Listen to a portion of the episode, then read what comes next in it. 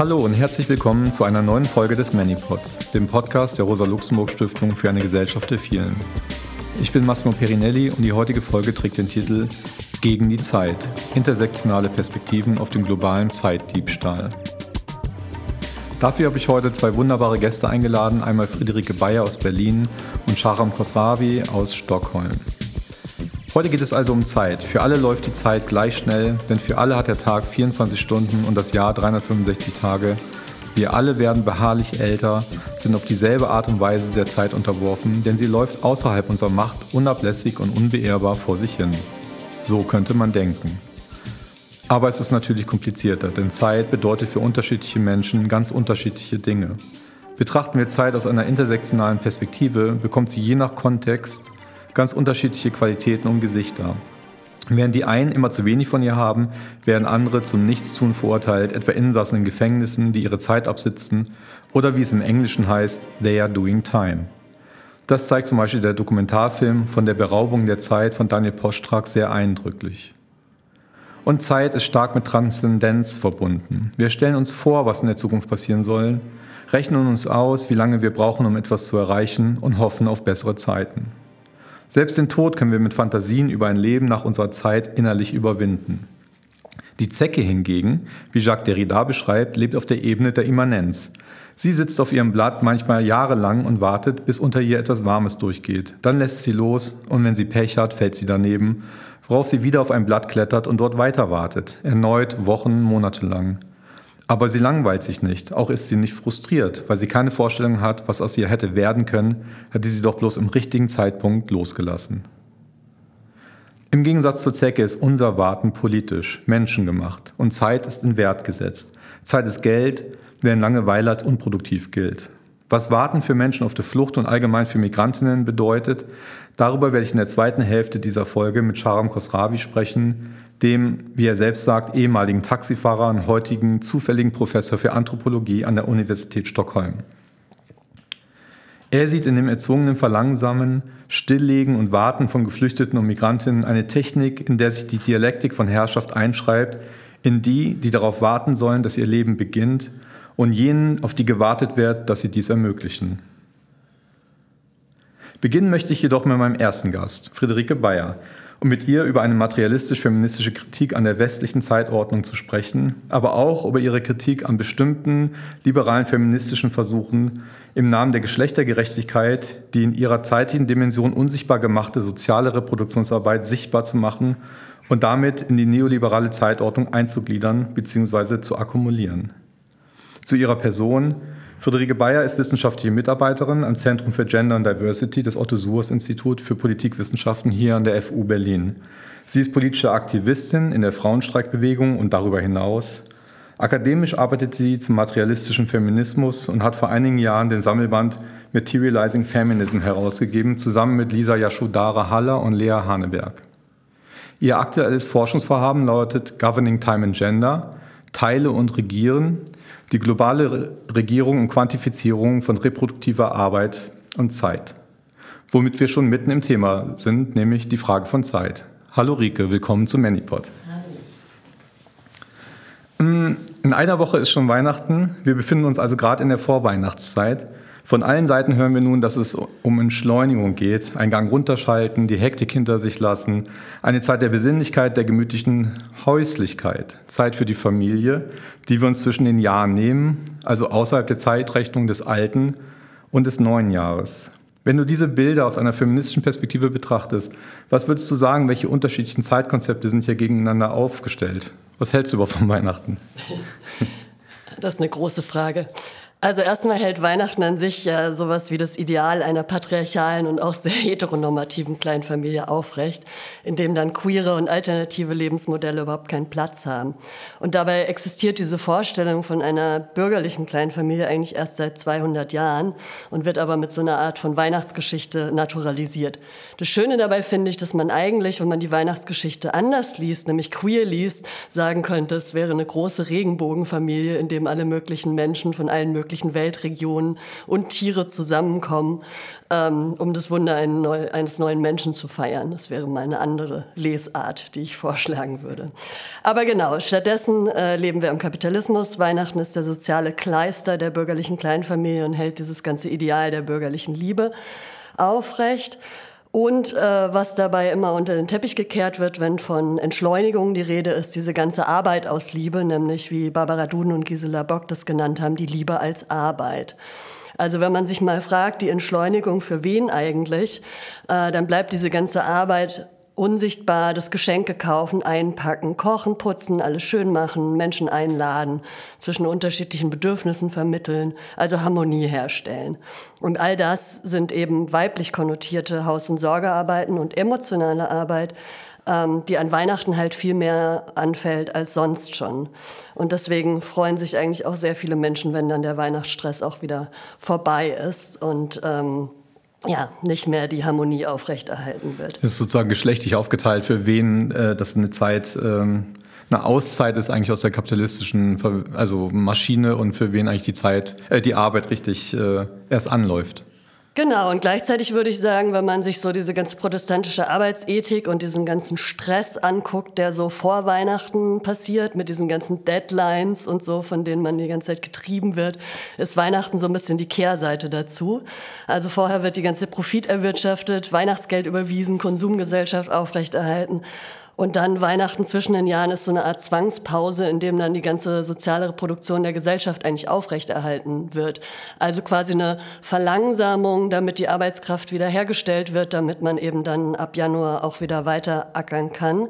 Und das funktioniert aber nicht alleine. Also man kann die Arbeitsfähigkeit nicht einfach so herstellen, sondern die wird durch ja, unsichtbare Arbeit hergestellt und die ist vor allen Dingen auf weibliche, migrantische und auch prekäre Arbeitskraft angewiesen. Lass uns doch nochmal einen Schritt zurückgehen. Was ist überhaupt die Beziehung zwischen Arbeit und Zeit? Also man könnte sich ja vorstellen, der Arbeitgeber ist der Besitzer oder die Besitzerin der Zeit der Arbeitskraft, er kauft sie dem Arbeiter und der Arbeiterin ab. Ähm, das ist ja auch Jetzt historisch war es nicht immer so ähm, und vor allem nicht in diesem streng getakteten Rahmen. Vielleicht kannst du noch mal was dazu sagen, weil so einfach ist es ja nun nicht. Ja, das stimmt. Ähm, unser Verständnis von Zeit, das wir jetzt haben, also auch das, was du am Anfang genannt hattest, dass Zeit gespart werden kann oder verschwendet, das ist eigentlich das Verständnis von Zeit von einer sehr linearen, linear verstandenen, also die von der Vergangenheit in die Zukunft geht, aber auch monochron, also es passiert immer nur eine Sache gleichzeitig und alles wird im Zeitstrahl unterworfen und der Uhrenzeit, die man eben messen und quantifizieren kann. Und das Ganze gilt dann auch als Ressource, was du ja auch schon gesagt hast. Man kann Zeit sparen oder auch ähm, verschwenden. Und das ist eine Zeitvorstellung, die eigentlich erst mit der Industrialisierung und dem Kapitalismus durchgesetzt wurde und eben auch, was oft vergessen wird, als Disziplinierungsinstrument von Arbeiterinnen. Also wenn gesagt wird, die Fabriktore, äh, wie es damals die Realität war, öffnen um acht und es geht bis 17 Uhr und die Maschinen müssen zu bestimmten Zeiten so und so ähm, gepflegt und äh, um sich gekümmert werden sozusagen, ähm, dann ist das eine ganze ganz bestimmte Zeitvorstellung und eben auch eine, kann dadurch eben die Ausbeutung der Arbeiterinnen auch äh, legitimiert werden und sie werden dadurch diszipliniert, eben früh aufzustehen, deswegen den Abend vorher jetzt nicht äh, bis in die Puppen zu trinken und so weiter. Und vielleicht kann man sagen, dass es ähm, sich verändert hat, also dass natürlich diese industrielle Arbeitszeit äh, nicht mehr die Realität ist. Aber diese wurde durchgesetzt ähm, im Fordismus und Taylorismus auch durch so äh, Time and Motion Studies, also in dem ähm, Taylor zum Beispiel geforscht hat dazu, was so optimale Zeitverwendung für bestimmte Arbeitsschritte sind. Und dadurch wurde diese Zeit ähm, quantifiziert und dadurch eben Arbeiterinnen diszipliniert. Und ich würde sagen, es hat sich im Neoliberalismus insofern verändert, als dass es ja heute eher die Deadlines gibt und dann gesagt wird, naja, wie du die Zeit einteilst, um dahin zu kommen, ist total egal, aber du musst zu diesem Ergebnis kommen. Und dadurch können aber so gewerkschaftliche Zeitregulierung oder auch äh, die Entgrenzung von, ähm, von Arbeit und Lebenszeit kann dadurch natürlich sehr, sehr gut neoliberal vereinnahmt werden. Ja, die Taktik, Taktung der Arbeit äh, nach der Stechuhr Ja, das kenne ich noch auch nochmal aus der Filmgeschichte. Da gibt es sehr viele Filme, die in der Zeit produziert worden sind zum Taylorismus, ähm, wo genau erklärt wird, und zwar auch mit der, mit der Methode des Films, sozusagen bestimmte Bewegungsabläufe, die genau äh, getaktet werden. Nun hast du gesagt, ähm, die Arbeiterinnen werden sozusagen da drin auch diszipliniert. Ähm, nun gibt es ja den Diskurs, der natürlich, wie wir wissen, nicht richtig ist, aber ist, er ist ja trotzdem so konnotiert, dass es sozusagen die männliche Arbeitskraft gibt, die in der Fabrik schuftet, wo wir wissen, dass auch Frauen natürlich Fabrikarbeiterinnen immer schon waren und ähm, die weibliche Arbeitskraft oder die Frauen sozusagen dann in der bürgerlichen Gesellschaft im Kapitalismus dazu angehalten werden, diese männliche Arbeitskraft zu reproduzieren. Also es gibt sozusagen eine geschlechtliche Aufteilung oder eine Vorstellung dieser geschlechtlichen Aufteilung äh, in dieser Zeit. Vielleicht kannst du darüber noch mal kurz äh, sprechen. Ja, gerne. Ähm, bevor ich auf, die, äh, auf das feministische Zeitverständnis oder feministische Zeittheorie komme, würde ich gerne noch mal was zu einer Kritik am Kolonialismus sagen, weil das, glaube ich, ganz wichtig ist für dieses lineare Zeitverständnis weil die Art und Weise, wie Zeit gedacht wird, eben als Fortschrittsgedanken in der Moderne, hat sehr viel damit zu tun, dass erstmal das Mittelalter als rückständig gedacht wurde und wir quasi so einer Fortschrittslogik einheimgehen. Und äh, Walter Mignolo hat jetzt gezeigt, dass diese ganze ähm, diese ganze koloniale Rhetorik und die Unterdrückung des globalen Südens genau darauf auch fußt, dass gesagt wird, es gibt so ein lineares Modernisierungsparadigma, wir müssen immer nach vorne gehen und der Fortschritt und die Moderne ist quasi der Fortschritt und die Länder des globalen Südens werden dann so als rückständig bezeichnet.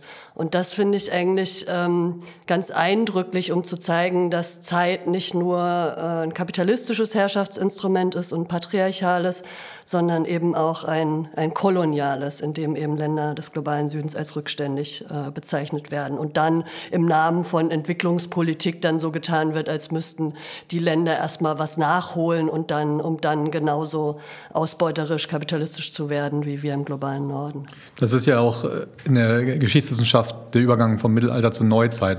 Also eine neue Zeitrechnung, die mit dem Kolonialismus beginnt, ähm, wo im Grunde genommen anders ähm, gerechnet werden muss, auch in die Zukunft hinein. Also was ich, der Kaufmann oder die Königin von Spanien, äh, schickt Schiffe los, muss sie Kredit aufnehmen, sie investiert in etwas, was ein paar Jahre später erst zurückkommt, hoffentlich mit viel Gold und äh, anderen ausgebeuteten äh, Rohstoffen. Das ist ja sozusagen eine Brechung der vorher zirkulären Zeit, wo sich alles wiederholt mit den Jahreszeiten der Ernte und so weiter und eher was, was sozusagen in die Zukunft linear eben gedacht werden muss, als Fortschritt, wie du gesagt hast. Ne? Ist es, meinst du das damit eigentlich oder? Ja, genau. Also ähm, der, der Fortschritt ist immer dann eben ein kapitalistischer Fortschritt und äh, ist genau Teil von so einer äh, Akkumulationslogik.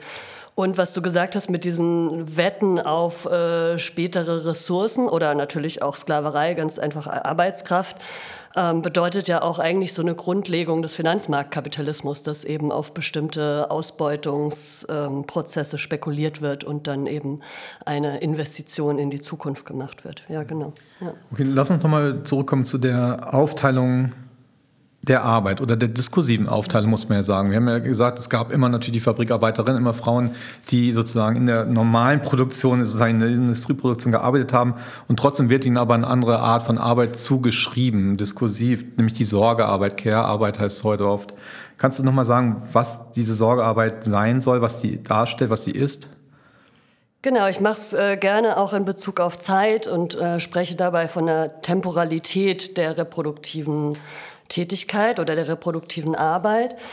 Ähm, und das bezieht sich auf feministische Zeittheorie, mit der ich mich beschäftigt habe, die ich ganz spannend finde, die so dieses ganze Konzept dieser männlichen, kapitalistischen, linearen Uhrenzeit kritisiert und dem was entgegensetzt, nämlich eine sehr gesellschaftliche, soziale und feministische Zeitlichkeit. Und die gehen davon aus, dass diese soziale Zeit oder ich würde sie auch äh, reproduktive Zeit äh, nennen, dass die im Gegensatz zu dieser linearen Arbeitszeit in soziale Beziehungen eingebettet ist, also sich einfach genau, was du vorhin schon gesagt hast, eher zirkulär ist. Sie richtet sich nach Biorhythmen von Menschen, aber auch der Natur. Ähm, und da haben wir aber schon wieder ein Problem, weil die Feministinnen in den 70er Jahren da so sehr essentialistisch waren und dann darauf hingewiesen haben, dass Frauen eben eine andere Zeitvorstellung hätten, weil sie menstruieren und gebären.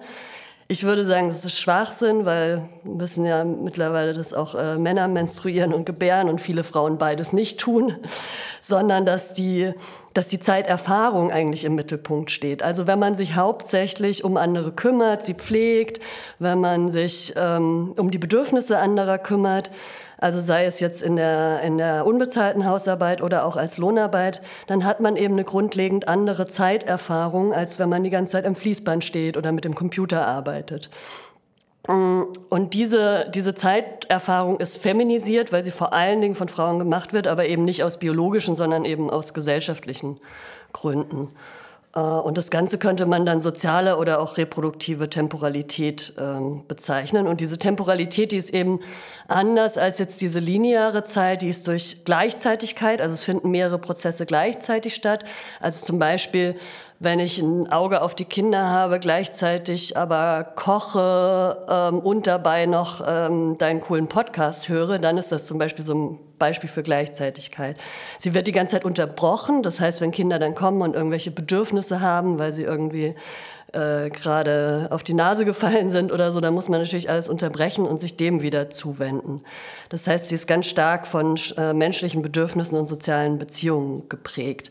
Und ich glaube, dass, dass diese Zeitlogik der reproduktiven Zeit so unterschiedlich ist zu der kapitalistischen Zeit, das zeigt sich eben auch in dieser ganzen Chimäre der Vereinbarkeit. Also deswegen äh, ist Arbeit und Leben oder Arbeit und Familie so schwer miteinander zu vereinbaren. Und ich finde, das sehen wir gerade aktuell ganz stark bei dieser dreifachen Pandemie aus äh, Covid und RSV-Virus und Grippe, wo einfach gleichzeitig so viele Menschen krank sind, um die sich gekümmert werden kann, dass es eigentlich kaum aufrechtzuerhalten ist, die ganze Zeit diesen Deadlines noch hinterher zu rennen und die ganze Lohnarbeit eben auch noch.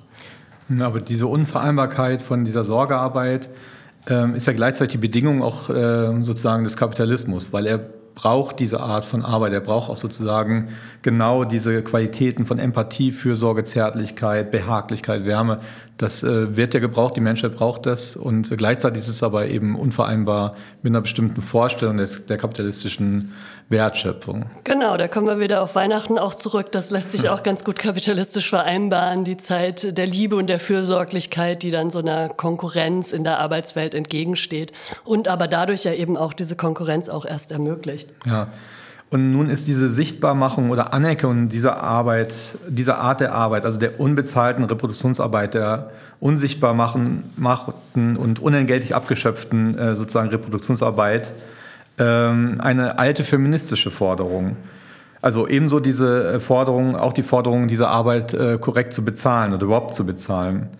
Ähm, also damit bin ich zum Beispiel groß geworden. Feminismus 70, 80 Jahre, meine Mutter, das war genau der, der Talk, der auch total einleuchtend Lohn ist. für Hausarbeit. Lohn für Hausarbeit, genau. das war ja auch in den USA eine große äh, Bewegung, äh, gerade auch von schwarzen Frauen, äh, die eben nochmal sozusagen in so einer doppelten Weise da drin äh, nochmal markiert wurden. Das ist gut, dass du das sagst, weil das immer vernachlässigt wird. Das wird immer als irgendwie weiße feministische Forderung aus den 70ern dargestellt, aber es waren auch viele schwarze Frauen, auch lesbische Frauen, ja.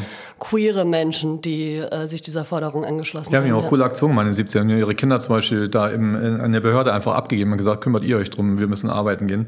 Ähm, genau, insofern hatte mir das früher mal sehr eingeleuchtet zu sagen, natürlich muss diese Arbeit äh, bezahlt werden. Sie muss dann darin natürlich auch irgendwie äh, bewertet werden. Du argumentierst jedoch dagegen, weil eben mit der Anerkennung von Sorgearbeit ähm, als äh, sozusagen Wertschöpfungsarbeit ähm, diese Arbeit auf eine Art in Wert gesetzt wird, die sozusagen im Neoliber neoliberalistisch verwertet wird. Also sozusagen eingespeist wird in eine bestimmte Art von Ausbeutung. Kannst du das nochmal erklären? Ja, genau. Also ich habe mich angefangen damit zu beschäftigen, weil in den letzten zehn Jahren vermeintlich ähm, diese Forderung groß geworden ist und sehr viele staatliche Organisationen sich auf einmal damit beschäftigt haben. Also die Vereinten Nationen, aber auch die EU und, und Ministerien, staatliche Organisationen haben auf einmal gesagt, wir müssen uns der unbezahlten Haus- und Sorgearbeit zuwenden, wir müssen die messen, wir müssen die quantitativ erstmal deren Wert darstellen. Und da bin ich so ein bisschen aus so einer kritischen, materialistischen, ähm, staatstheoretischen Perspektive erstmal skeptisch geworden und dachte, okay, ähm, was bedeutet das denn dann eigentlich? Und heißt das, wenn man diese Arbeit misst, quantitativ und, ähm, und eben Berechnungen anstellt, um deren Geldwert zu zeigen, heißt das auch, dass sie wirklich aufgewertet ist? Und das Gegenteil ist eigentlich der Fall, weil ähm, wenn, diese, wenn diese Tätigkeiten gemessen werden und dann ähm, gibt es so ganz verschiedene ähm, Berechnungsmodelle, wie man die jetzt äh, quasi deren Geldwert zeigt, von irgendwie Opportunitätskosten oder auch, indem man irgendwie zeigt, ähm, wie viel Zeit für bestimmte Tätigkeiten ähm, verbraucht wurde und ähm, was, man, was man auf dem freien Markt dafür ähm, bezahlen würde. Und diese ganzen Messungsmodelle, die basieren aber sehr stark auf dieser Chicago School von ähm, Home Economics und später New Household Economics, also die Begründer eigentlich des Neoliberalismus, die damit genau mit diesen Studien gezeigt haben, äh, wie viel Wert Humankapital hat. Also wenn man zum Beispiel in Bildung investiert und so. Und wenn das jetzt alles international gemessen wird und äh, miteinander verglichen wird, dann wird immer gesagt, ah ja, guck mal, hier verbrauchen die Frauen weniger von dieser Zeit, da können sie mehr Lohn arbeiten, da verdienen sie mehr, also wird das Bruttoinlandsprodukt gesteigert. Und es findet genau eine Kommodifizierung statt, also es werden immer mehr dieser Tätigkeiten kapitalistisch in Wert gesetzt und dadurch eben ausgebeutet, weil prekär ausgelagert an migrantische Menschen, an Frauen mit prekären Arbeitsverhältnissen und so weiter. Und das Ganze eben auch äh, eingebettet in so einer globalen Ungleichheit. Ähm, das zeigt sich ganz gut an diesen globalen Versorgungsketten oder Global Care Chains auch, dass diese Arbeit immer an Niedrigverdienendere, immer an migrantische Arbeiterinnen quasi ausgelagert wird. Und Genau. Ich würde halt sagen, wenn man diesen Geldwert darstellt und wenn man das misst, dann legt man quasi schon den Grundstein dafür, dass man zeigen kann, wie man diese Arbeit reduziert, wie man sie noch effizienter organisiert und wie man sie dann kommodifizieren kann. Und das Problem dabei ist aus meiner Sicht, dass dadurch dieser eigentliche Wert, den Haus- und Sorgearbeit oder Reproduktionsarbeit haben sollte, nämlich der Beziehungsaspekt, der emotionale Aspekt, dass er eben unsere Gesellschaft aufrecht erhält, der wird dadurch unsichtbar gemacht und, überhaupt, und wird überhaupt nicht mehr thematisiert. Und das ist ein Problem. Und ich würde sagen, wir sollten nicht die Sorgearbeit quasi der Lohnarbeit unterordnen und mit deren Paradigma messen, sondern umgekehrt die Sorgearbeit ins Zentrum stellen und daraus dann eine radikale Kritik der Arbeit eigentlich entwickeln. Und vielleicht nochmal, weil ich mich auch viel mit so Entwicklungspolitik und diesen, ähm, ja, diesem kolonialen Verhältnis gegenüber dem globalen Süden auch beschäftige, würde ich sagen, dass jetzt die Entdeckung dieser Ressource weibliche Arbeitskraft eben damit einhergeht zu sagen, oh, Frauen im globalen Süden, die verschwenden ja zu viel Zeit, also es wird dann so gesagt, mit irgendwie Feuerholz sammeln und, ähm, und Wasser holen. Und dann bräuchte man das ja nur automatisieren, also noch mehr, noch mehr Konsum, noch mehr kapitalistischer Absatzmarkt, irgendwie noch mehr Geschirrspüler und so weiter. Dann genau werden noch äh, Mikrokredite vergeben an Frauen im globalen Süden, damit sie dann eben ähm, mehr Lohn arbeiten können und weniger reproduktive Arbeit, aber eben auch Subsistenzarbeit machen, die sie aber auch selbstständig hält. Also wenn man eben selbst sein Gemüse und Obst anbaut und sich selbst kümmert, ist man halt eben auch weniger abhängig von kapitalistischer Ausbeutung und von Märkten. Ja, ich meine, würde ich gerne nochmal fragen, wer denn konkret eigentlich diese, diese Zeitbemessungen macht. Und äh, in der Tat werden ja diese Mikrokredite als Empowerment äh, von Frauen eben verstanden oder verkauft. Ähm, ähm, weil es klar ist, wenn die Geld bekommen, dann machen die was damit, was, äh, also sie versaufen es nicht und gehen auch nicht äh, aufs nächste Boot äh, nach Europa, sondern sie bauen eigentlich dort was auf, weil sie eben dort auch gehalten sind, weil sie familiäre äh, Bindungen haben, die sie nicht einfach so leicht aufgeben. Es wird ja als Empowerment sozusagen verkauft. Du sagst aber, es ist ein globaler Zeitdiebstahl. Das ist ja ein Begriff von dir, den habe ich auch gleich für meinen Titel auch ge äh, gestohlen. äh, globaler Zeitdiebstahl ist ein ganz wichtiger Begriff äh, in deiner Arbeit. Ähm, kannst du das nochmal sagen? Es ist ja doch ein Widerspruch, weil natürlich leuchtet das einem erstmal total ein, dass es eine Art von Empowerment ist. Ähm, sozusagen jetzt sagen, ähm, die Frauen können besser mit Geld umgehen, die können da was aufbauen, das äh, hält dann auch, das funktioniert und es geht dann äh, allen besser dadurch. Also ökonomisches Empowerment ist meiner Ansicht nach so eine liberale Vereinnahmung von eigentlich materialistischen feministischen Thesen. Und äh, ich würde sagen, genau, konsequentes ökonomisches Empowerment wäre die Überwindung des Kapitalismus. Das wäre ökonomisches Empowerment. Weil Mikrokredite, ich meine, die müssen zurückbezahlt werden. Da ist man eben ganz schnell in so einer kapitalistischen Logik mit drin. Da wird dann was äh, lokal investiert und der Gedanke dahinter ist eben genau wie du gesagt hast, dass äh, Fluchtursachen bekämpfen sozusagen, dass äh, die Frauen und ihre Familien dann eben dort bleiben und nicht hierher kommen. Aber dadurch entstehen natürlich neue Absatzmärkte, Abhängigkeitsverhältnisse. Ähm, diese Mikrokredite werden dann oft dazu benutzt, eigentlich westliche kapitalistische Firmen, deren Produkte zu vertreiben. Ähm, da gibt es ganz gute Forschung dazu, wem das dann eigentlich am Ende des Tages nutzt.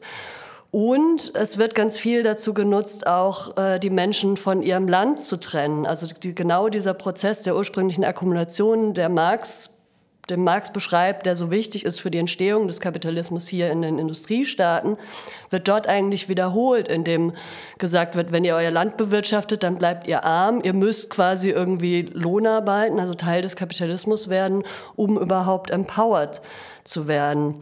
Und ähm, ein großes Problem was ich dabei auch sehe, ist dann immer, dass so dargestellt wird, naja, Menschen im globalen Süden, die haben so rückständige Geschlechterverhältnisse, die Frauen sind da so unterdrückt, ähm, die müssen erstmal irgendwie Lohn arbeiten, damit es denen besser geht. Und dabei wird total vergessen, dass eigentlich diese äh, Geschlechterverhältnisse äh, ja, primär Ursache sind von oder ähm, der Effekt sind von Kolonialismus und ähm, genau und Religion, also durch diese ganzen missionarischen ähm, Prozesse im globalen Süden. Ähm, ja, vielleicht noch mal zu hm, noch mal kurz. Also du sagst im Grunde um ursprüngliche Akkumulation über die Beraubung der Zeit äh, der Frauen. Ähm, und das läuft alles unter dem großen äh, Schlagwort von Geschlechtergerechtigkeit. Das ist ja sozusagen das äh, Widersprüche da, wo du deinen Widerspruch äh, selber artikulierst. Ein Beispiel wäre vielleicht, um das mal konkret zu machen, es gibt die nachhaltigen Entwicklungsziele der Vereinten Nationen und da gibt es ein großes Ziel, das Gleichstellungsziel, Goal Number Five, und da ist ein Unterziel eben unbezahlte Haus- und Sorgearbeit anzuerkennen. Und der Indikator dazu ähm, misst diese ganze Zeit. Das heißt, es sind staatliche Organisationen, die diese Zeit messen und dann eben international vergleichen. Ähm, und am Ende ist es dann erstrebenswert, wenn Frauen möglichst wenig von dieser Zeit eben für reproduktive Arbeit verwenden. Okay, das ist ja, das gibt es ja auf der anderen Seite auch, wenn ich es mir überlege. Also die Arbeit der Frauen soll sich verändern und sie ist dann sozusagen eine Art von Arbeit, die früher nicht als weibliche Arbeit galt, sondern sie soll sozusagen in diesen Normalarbeitsprozess ähm, sozusagen eingespeist werden. Gleichzeitig gibt es auf der anderen Seite ja ähm, auch ein ganz ähnliches äh, Phänomen. Die französische Philosophin Judith Revel äh, spricht in dem Zuge von der Frauwerdung der Arbeit, des Frauwerden der Arbeit und benutzt den Begriff des Werdens im deleuzianischen Sinne dass sozusagen die vorher verachtete weibliche konnotierte Sorgearbeit, Liebesarbeit, Kommunikation, Empathie und so weiter mittlerweile ja auch zum modernen Führungsstil gehört und den Männer ja auch lernen müssen, wenn sie jetzt heutzutage mithalten wollen ähm, in der Wirtschaft. Also nicht mehr die harte körperliche Arbeit ist die, mit der sich identifiziert wird, auch aus so einer äh, männlichen Perspektive äh, oder patriarchalen Perspektive. Auch nicht mehr das Bild des einsamen äh, Unternehmensführers, der einsame Steuermann, der, sondern es geht eben über eine Anforderung von Soft Skills, Teambuilding, Kommunikation untereinander, Carrying für die Kolleginnen und so weiter und so fort. Also da drin ist ja irgendwie eine Annäherung und eine Aufhebung der klassischen Geschlechterteilung oder Dichotomie, wie sie äh, der äh, Kapitalismus, der alte Kapitalismus eigentlich eingeführt hat und der sich jetzt irgendwie aufhebt. Aber ist es nicht eine und dieselbe sozusagen Seite der Medaille, also zwei Seiten derselben Medaille, dass sozusagen einerseits die Frauwertung der Arbeit und dann die Mannwertung der Reproduktionsarbeit. Also das hebt das die Geschlechteraufteilung auf. Und wer macht denn dann die Drecksarbeit? Ja, genau. Ähm, das ist eigentlich eine schöne Idee mit der Aufhebung. Aber ich glaube, es funktioniert nicht, wenn die reproduktive Arbeit kommodifiziert wird, also auch zur Ware wird und einfach nur der Arbeitswelt untergeordnet wird. Also das ist ja die liberal-feministische Vorstellung, die wir dringend kritisieren sollen. Und äh, gegen die wir kämpfen sollten, weil das ist so der größte Fehler. Wir müssen eigentlich unsere Gleichberechtigung nur auf die Lohnarbeit ausrichten und auch in der Lohnarbeit erfolgreich werden. Und dann geht es um irgendwie ein paar mehr Frauen in Vorstandsetagen, die da mit ihren Soft Skills hingekommen sind und deswegen ach so gut führen können, wobei eben der Großteil der Menschen ähm, weiterhin äh, von der sozialen Ungleichheit betroffen ist und genau, wie du sagst, die Drecksarbeit vor allen Dingen nach wie vor von Migrantinnen und von Frauen gemacht wird. Und nach wie vor ist es auch so, dass diese Care-Arbeit, die braucht ja Zeit. Also diese, ich habe ja von dieser temporalen Logik der Care-Arbeit gesprochen. Also man kann jetzt irgendwie Kinder nicht schneller erziehen oder Kranke nicht schneller gesund pflegen. Und dadurch lassen sich nur, lassen sich nur begrenzt Produktivitätsgewinne in diesem Care-Sektor machen. Der einzige Produktivitätsgewinn, der da gemacht werden kann, ist eben über die Lohnkosten. Und deswegen sind die so gering im Care-Sektor und werden immer weiter gedrückt und das ähm, trägt eben auch weiter zu der Ungleichheit und auch zu der Ausbeutung äh, dazu bei. Mhm. Aber wie kommen wir da raus, wenn es nicht die Forderung ist, sozusagen, das besser also in, in, den Blick zu bekommen als echte Arbeit und nicht mehr nur als äh, unbezahlte Sorgearbeit? Ich will mal so ein ganz, so ein ganz persönliches Beispiel nennen. Ähm, es war ja nun gestern in Berlin der Lehrerinnenstreik überall. Und meine Tochter geht in die dritte Klasse und sie fragte mich, für, für Streiken. Ich sagte ja, für mehr Geld. Und, äh, und dann, dann machte sie den wieder Einspruch, dass sie sagte, aber wieso wollen die eigentlich mehr Geld? Es macht ihnen doch auch Spaß, diese Arbeit. Und eigentlich wäre es jetzt an meiner ähm, äh, Aufgabe gewesen, jetzt zu erklären, dass genau das der Punkt ist, wie sozusagen Frauenarbeit ausgebeutet wird in der Pflege, in der Erziehung, äh, dass gesagt wird, das ist doch auch eine schöne Arbeit, weil man sich um Menschen kümmert, deswegen muss man sie nicht so gut bezahlen. Das ist ja genau das Argument, äh, warum Frauen schlechter bezahlt werden. Aber wer, warum werden dann Menschen von der Müllabfuhr auch so schlecht bezahlt? weil sie diese Arbeit so gerne machen, den Müll Genau, und ich hatte aber so, ein, so eine innere Hemmnis, das so zu erklären, weil eigentlich fand ich... Äh, äh, erstmal die, ihren Grundgedanken, glaube ich, interessant, dass sie sagt, wenn man arbeitet, äh, muss man dafür bezahlt werden, weil Arbeit an sich ist erstmal was, was unangenehm ist. Und, äh, und sozusagen irgendwas, was schön ist, muss nicht bezahlt werden. Und wenn es bezahlt wird, ist es eben Arbeit und dann ist es auch nicht schön. Also irgendwie richtete sich diese Vorstellung, dass man für was, was eigentlich äh, schön ist, nicht bezahlt werden muss, irgendwie auch gegen die Arbeit an sich. Die Frage ist, wie, wie kommen wir jetzt eigentlich raus? Wir fordern jetzt nicht... Äh, was, was fordern wir eigentlich? Also mehr bessere Löhne für Care-Arbeit natürlich irgendwie schon, aber irgendwie dann eben dann auch nicht.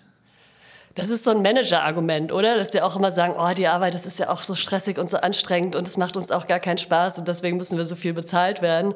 Also wenn man das mal auf die ganze Gesellschaft umverteilen würde und äh, Arbeiten entsprechend bezahlen würde, wie viel sie Spaß machen, dann würde sich schon von ganz alleine irgendwie ziemlich viel umverteilen. Das wäre eigentlich mal ein ganz guter Ansatz. Also das wirklich radikal zu denken und danach umzuverteilen.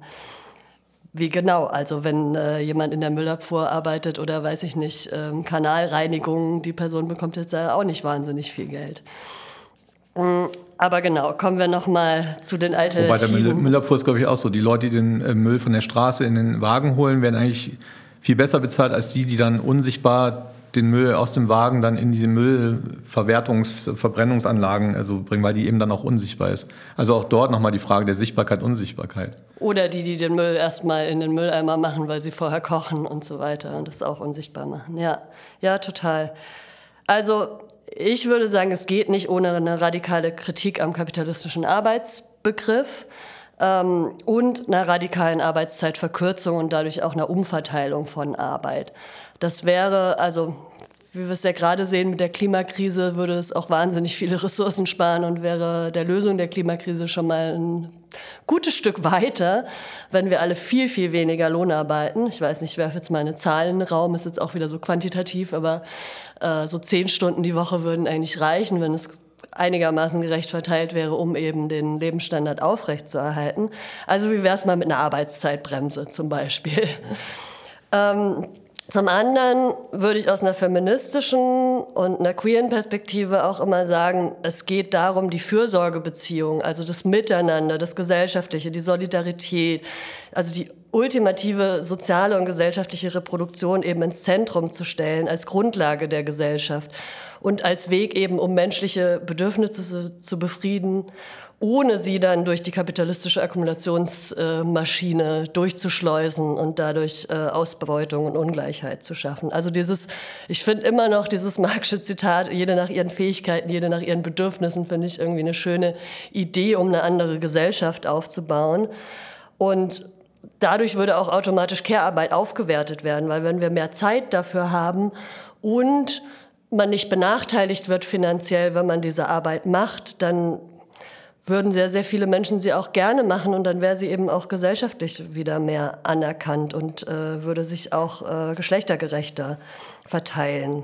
Genau, deswegen würde ich sagen, Leben, Arbeiten und Lieben müssen wir außerhalb der kapitalistischen Verwertung organisieren und ähm, in Bezug auf so Strategien eben soziale Kämpfe auch mehr zusammenzudenken. Also äh, auch Kämpfe um günstige Mieten sind feministische Kämpfe, weil ganz viele Menschen in Kleinfamilien auch leben, weil sie sich eben keine zwei Wohnungen leisten können, um das irgendwie anders zu organisieren oder es überhaupt gar keine großen Wohnungen hier in Berlin mehr gibt, um irgendwie eine große Care-Community zu organisieren. Also auch das gehört zusammen, aber auch Klimakämpfe, äh, antirassistische, antifaschistische Kämpfe und so weiter.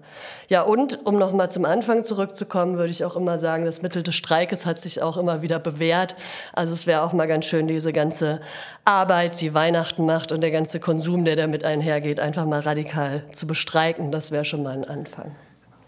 Okay, ich möchte nochmal trotzdem fragen, wo ist eigentlich der Ort der, der Subversion und der, dieser Organisierung? Also ist es vielleicht sogar so, dass genau sozusagen die, ähm, das Unsichtbare dieser Reproduktionsarbeit, die ja eben kritisiert wird aus einer liberalen feministischen äh, Perspektive, die du ja wiederum kritisierst, ist nicht genau die Unsichtbarkeit hat ähm, beherbergt die nicht auch sozusagen eine Potentialität sozusagen der, der Subversion. Also ich denke zum Beispiel an ein altes Pamphlet von Subkommandante Markus, wer ihn noch kennt, also von der EZLN, den äh, kämpfenden Indi Indigenen äh, aus Chiapas in Mexiko, der mal in einem Pamphlet vor pff, mindestens 10, 15 Jahren mal so aufgelistet hat, wer denn, an wen er eigentlich denkt, wenn er an Revolution denkt. Und er nennt dann natürlich erstmal die Bauern, Bäuerinnen da in Chiapas die Schwarzen in den Ghettos der, der US-Großstädte.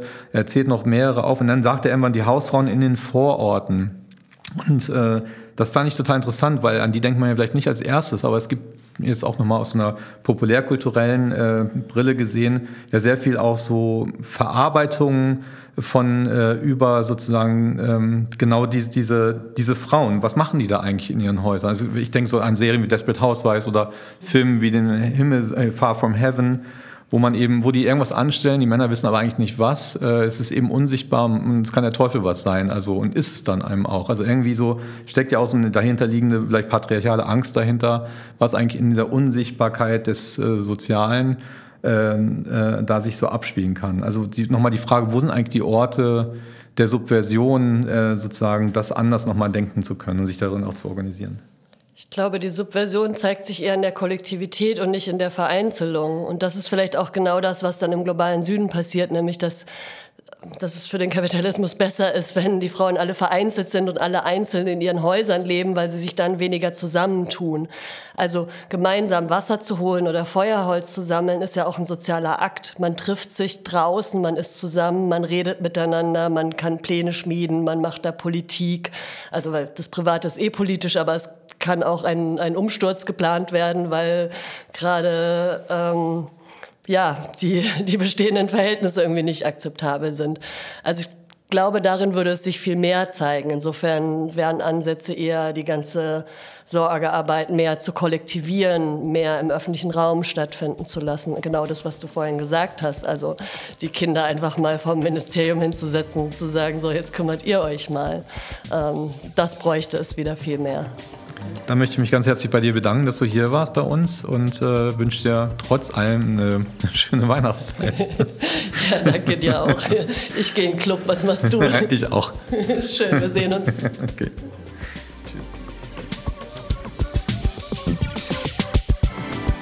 Unser nächster Gast ist Sharam Khosravi. Er ist Professor für Anthropologie an der Universität von Stockholm. Ursprünglich kommt er aus dem Iran, ist dort geflohen über Afghanistan, Pakistan und lebt eben heute in Schweden. Er hat ähm, ein sehr wichtiges Buch geschrieben, Illegal Traveler heißt es. Und er hat ein Buch geschrieben über das Warten. Waiting, a Project in Conversation ist der Titel, was er 2020 geschrieben hat. Daran beschreibt er, dass Migranten und Migrantinnen zum Warten verdammt sind. Auf Weiterreise, auf Papiere, in Lagern, auf Jobs warten sie, auf Integration, darauf, dass das Leben beginnen kann. Alles verzögert sich für sie, fängt später an, oftmals zu spät oder zu langsam, während andere schon Jahre voraus sind mit ihrer Ausbildung, einer Familiengründung, mit ihrem Erfolg und ihrem Glück. Warten, so sagt er, ist eine Herrschaftstechnik, die Ungleichheit erzeugt, unterschiedliche Geschwindigkeiten für unterschiedliche Menschen und eine unterschiedliche Verteilung von Hoffnungen. Die Zeit von Migrantinnen und Geflüchteten wird ihnen genommen. Er nennt dies ursprüngliche Akkumulation in der Beraubung der Zeit, die die Menschheit aufteilt in die, die warten und die über das Warten verfügen, also jene, auf die gewartet wird. Er beschreibt dies als ein dialektisches Verhältnis und er reflektiert darüber, dass diese Herrschaftstechnik nur so lange funktioniert, solange die Menschen zwar zur Untätigkeit verdammt sind, aber immer noch in Hoffnung gehalten werden, dass das Warten eines Tages ein Ende haben wird. In der Gewahrwerdung, dass das Warten selber Herrschaftstechnik ist, kann dieses Warten jedoch durchbrochen werden und Langeweile sich in revolutionäres Begehren umschlagen, wie es etwa in den weltweiten Revolten von Black Lives Matter ausmacht die einfach nicht mehr warten wollten auf Gerechtigkeit und darauf, dass sich ihre Lage verbessert. Hi Sharam, uh, good to have you here at the Manipod podcast. How are you?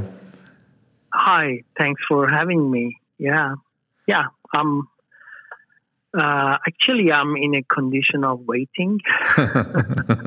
yeah, you know, um, uh, you know what what is happening in Iran. You know, the protests um, um, ongoing protest in Iran um, creates kind of waiting and expectations uh, for an opening.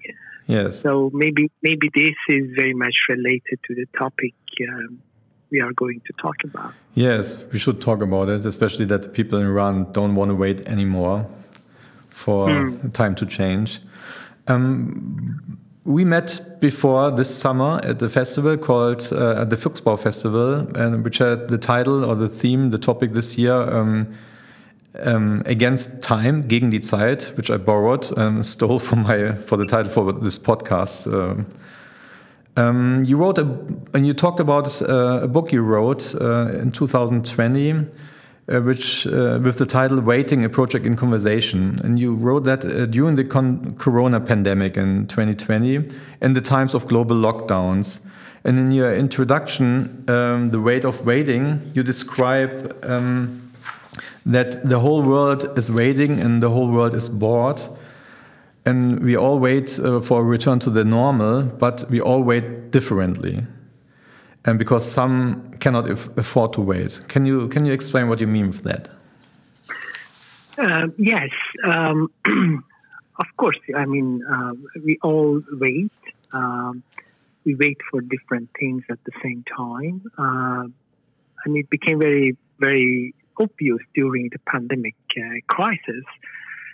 But we should remember that we wait differently. So, so there is a class gender uh, race aspect here. Um, and um, during pandemic, it was very obvious who can isolate herself or himself and wait, uh, and who cannot afford waiting. I mean, those workers, uh, delivery workers, or bus drivers, or all all people who had to, to work. Yeah. So so so uh, this we should remember this, this differentiation yes. of of, um, of time and temporality. Yes. And you, what you are saying is that waiting is not a neutral condition, but rather different for different people, as you said. Like, and you wrote that it engenders vulnerability for some because it means an unequal distribution of risk and hope. Um, can you? Yes. Yeah. What do you mean, like an unequal distribution of risk and hope during waiting? Why is waiting so so important for you? Why is it political? Um, I, I, mean, time time is is is very much about domination. Yeah. So this is why it is a political issue. Uh, controlling of time, controlling of other people's time, keeping people in waiting, um, delaying them, um, sending them back and forth, uh, and sending them back to, to square one. So they have to to start um, from scratch. You know, um, especially you, you you you can see it very more uh, obvious in in the context of migration and deportation.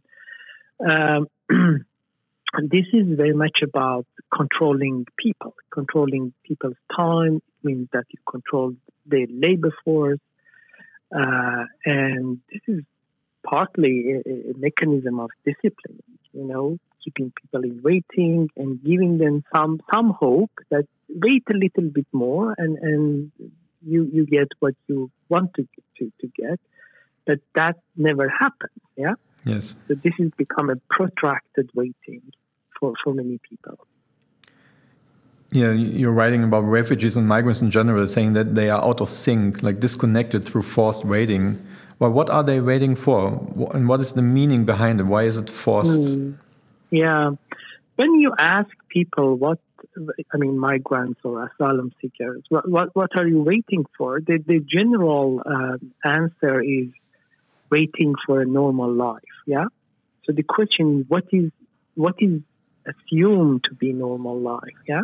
Mm-hmm. Um, and uh, this, this object of waiting to start a normal life, you know, that, that you can, you can settle down, you can start education, or you can start work, you can get together with your beloved ones, you can, you know, maybe build up a family, you have children, uh, and also it's about future imaginary, how you can imagine your future, yeah? In, in the context of waiting, for example, in refugee camp, yeah? Yes. So you cannot imagine your tomorrow so you cannot plan your tomorrow. You don't know what happens to you next week. Yeah. So this is also another dimension that that uh, future imaginary is taken away from you. But you don't describe waiting as like like a mere result of racism, for example, against refugees, but you say that it's uh, a power uh, relation, like between national time and refugee time, like a di dialectic relation between it, like a division in the world between the ones who are waiting and the ones to be waited for.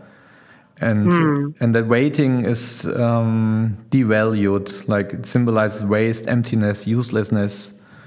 Uh, whereas, like speed, mobility means success times money, all this. Um, can you say?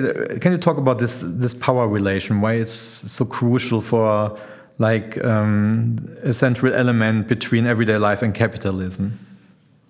Yeah, you know, in, in the modern society, uh, time is valued um, as a capital. Yeah, so we in the language we also use same vocabularies. Yeah, we, we invest, we spend, we save time. Yeah, and this is exactly what same words we use for money. Yeah?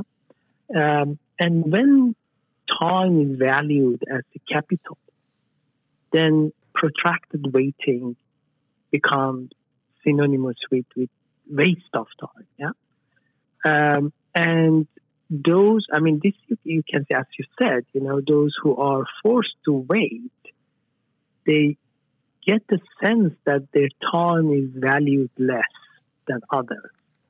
And it means that, that they don't see themselves synchronized with the, the rest of society.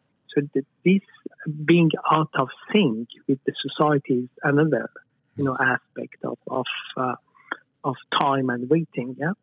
So so uh, yes. So, so, people who are forced into to um, to protracted waiting, there is you know a feeling that their time is less valued. Yes. Of course, you know, pe- rich people they don't wait. Yeah, they always jump uh, in the queue. Yeah, they don't need to wait. Yeah. Yes.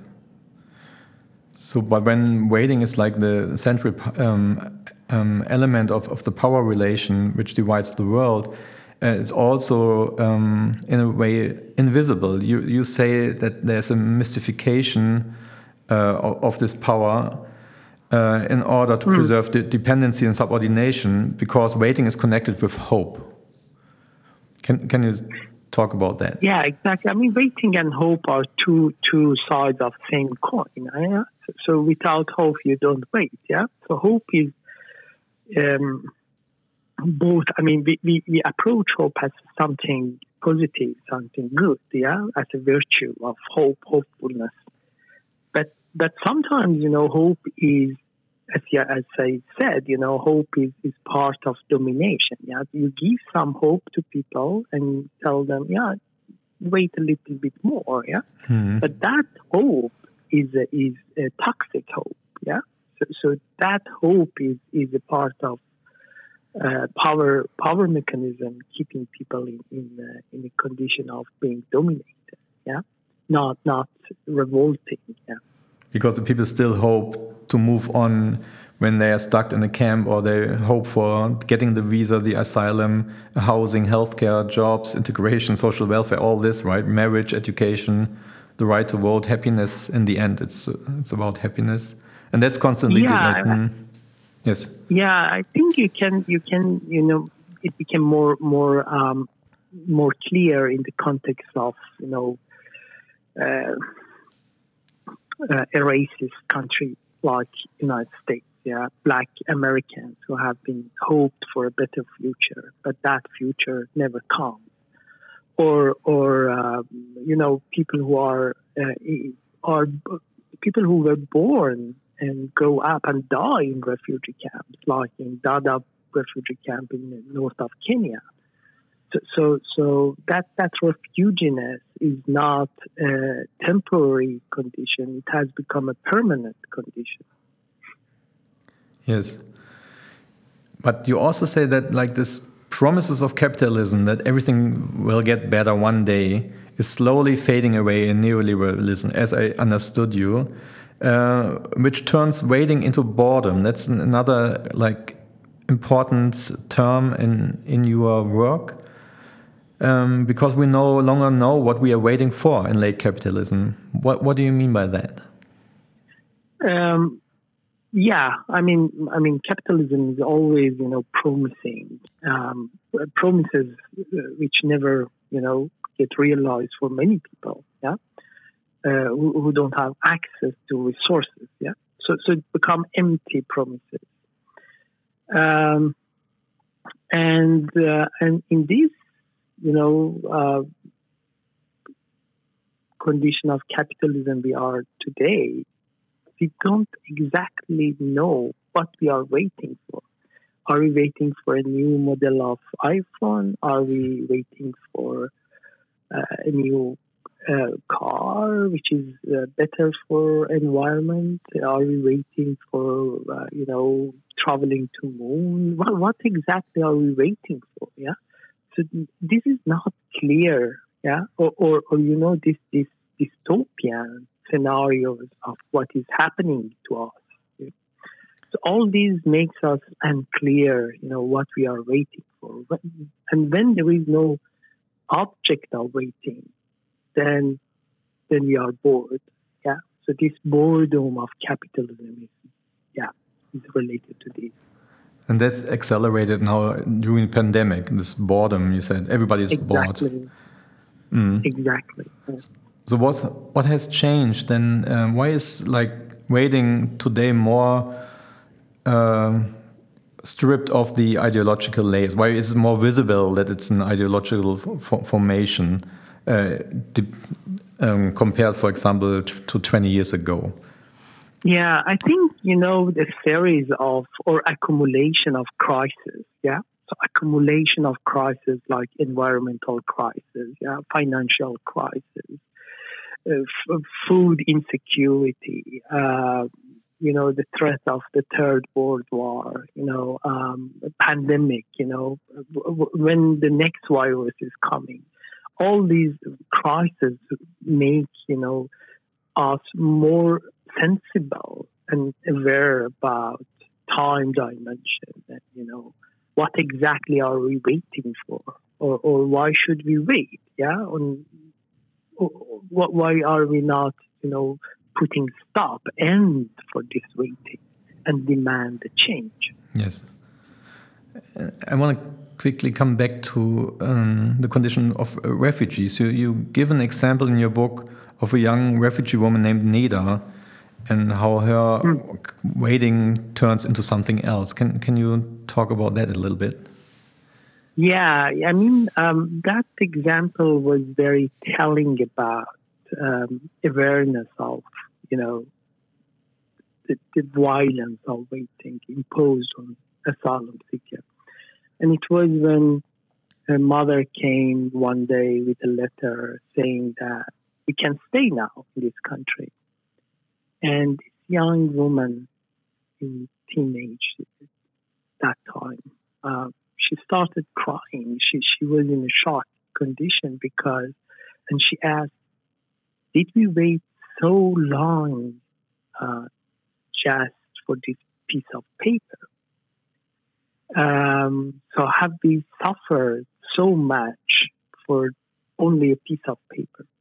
So I think this this is uh, this is what happens. You know, when when this piece of paper comes, a simple bureaucratic sentence. You know, it's a simple bureaucratic letter saying now you can stay. You know, after ten years suffering and ten years undocumented paperlessness, exact waiting, ten years waiting, and um, then you you you start. I mean, she started thinking about waiting have we, what exactly have been waiting for? And this also brings uh, her to other questions. Okay, what is the next waiting? You know, one when one waiting ends, next one starts. Yeah.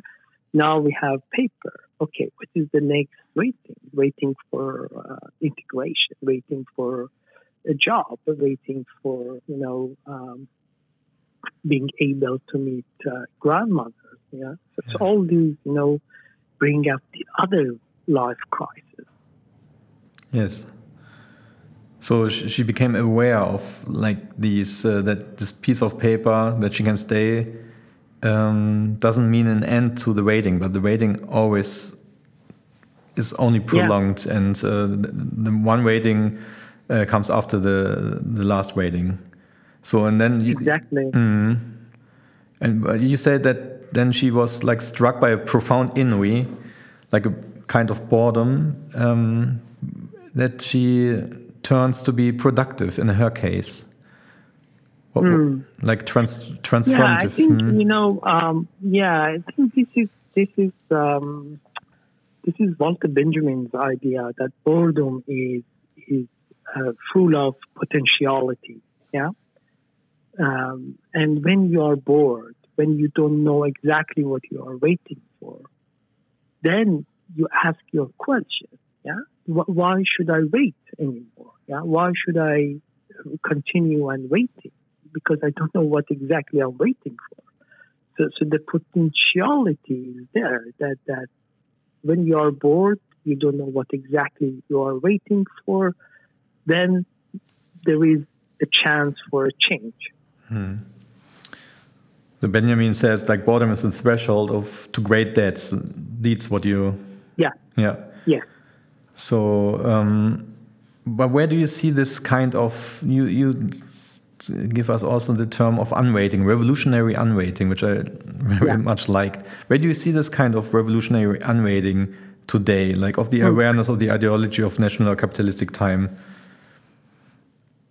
Yeah, this this is very much related to to, to uh, you know this this, this um, uh, boredom and, and will to change, uh, which um, you know also related to to um, the, the, condition of uh, Black Americans. Uh, uh, Martin Luther King wrote about this famous letter from his jail in 1960s that justice will never come to us and we should not wait any longer. Yes. Uh, so, so this was a call for action, yeah?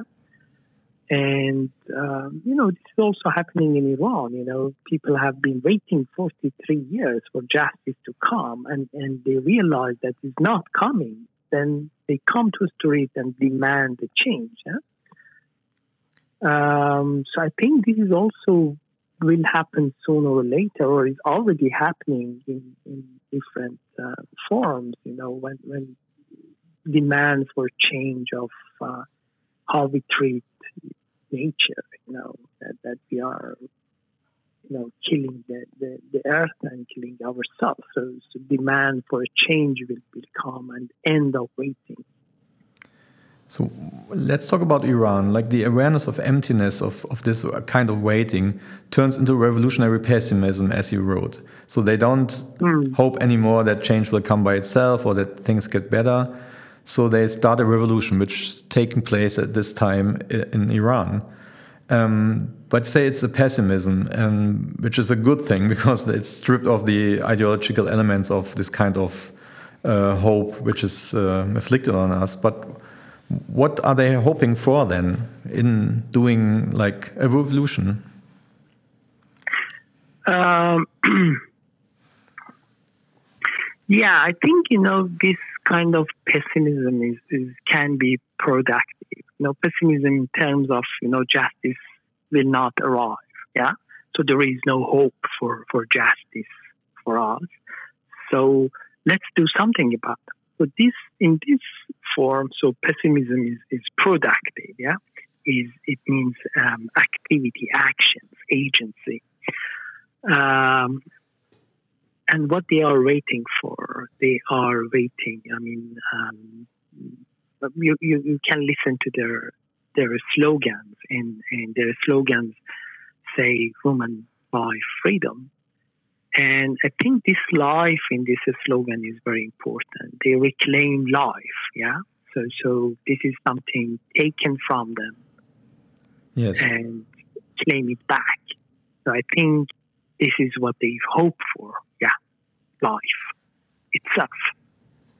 Yes, but a different kind of life. I mean, we, earlier we talked with a feminist scholar, with the feminist scholar Friederike Bayer, on the feminist approach to time, and. Um, so, like this concept, the feminist concept of time is a different time than the patriarchal time, and uh, also, mm. and also the mig uh, concept, migrant concept of time is a, is a different one than this linear time uh, where we hope for the next step, and then after the next step comes the next next step.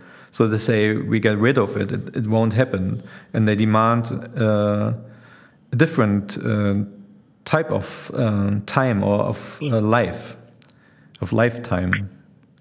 Yeah, I think there is very, I mean, lot of similarities of of uh, you know when you think about gender aspect and and you know class and race aspect of time. You know, this is exactly same reaction to this um, capitalist idea of linear progressive time. Yeah. Um, that that we are going forward to something better, um, which is uh, which is obviously uh, is not the case. Yeah. Yes. Um, yeah. Well, where's the possibility of coalitions? Like you also name some like minorized minority groups, like the poor, the racialized citizens, migrants, women, prisoners. Mm. They all feel the weight of waiting and uh, so they all have the potent potentiality of uh, a revolutionary pessimism, yeah. and which also turns into revolts, like with Black Lives Matters, and now with the feminist revolution in Iran. But um, mm. I, I, think this this is very you know going back to to, to the uh, black feminism, you know, uh, as Bell Hooks and Angela Davis said in different uh, different words they said, you know, when, when women rise, they rise for everyone and not only for women. And we see it very clearly in Iran that when women are protesting, they are not only protesting and demanding justice for themselves, they demand justice for ethnic minorities, they demand justice for sexual minorities, they demand justice for undocumented Afghan um, migrants in Iran, uh, etc. So, so we see it very clearly how links, I mean, these experiences are linked to each other and, and um, create this kind of coalition. So that gives us hope, right? Yes, yes. the real hope. The real hope. Hmm. Okay, Sharon. Thank you very much for Thank you. this discussion. I really appreciate your time. And um, Thank you. Thank you very much. Then have a good time and um, have a good day. Yes, thank you. Take care. Bye. Take care. Bye bye. Bye bye. Bye. Ihr hörtet den Manipod zum Thema Gegen die Zeit zu intersektionalen Perspektiven auf den globalen Zeitdiebstahl. Wie immer findet ihr alle Informationen und weiterführenden Links auf unserer Website, die ihr findet auf rosalux.de slash manipod. Kommt gut ins neue Jahr.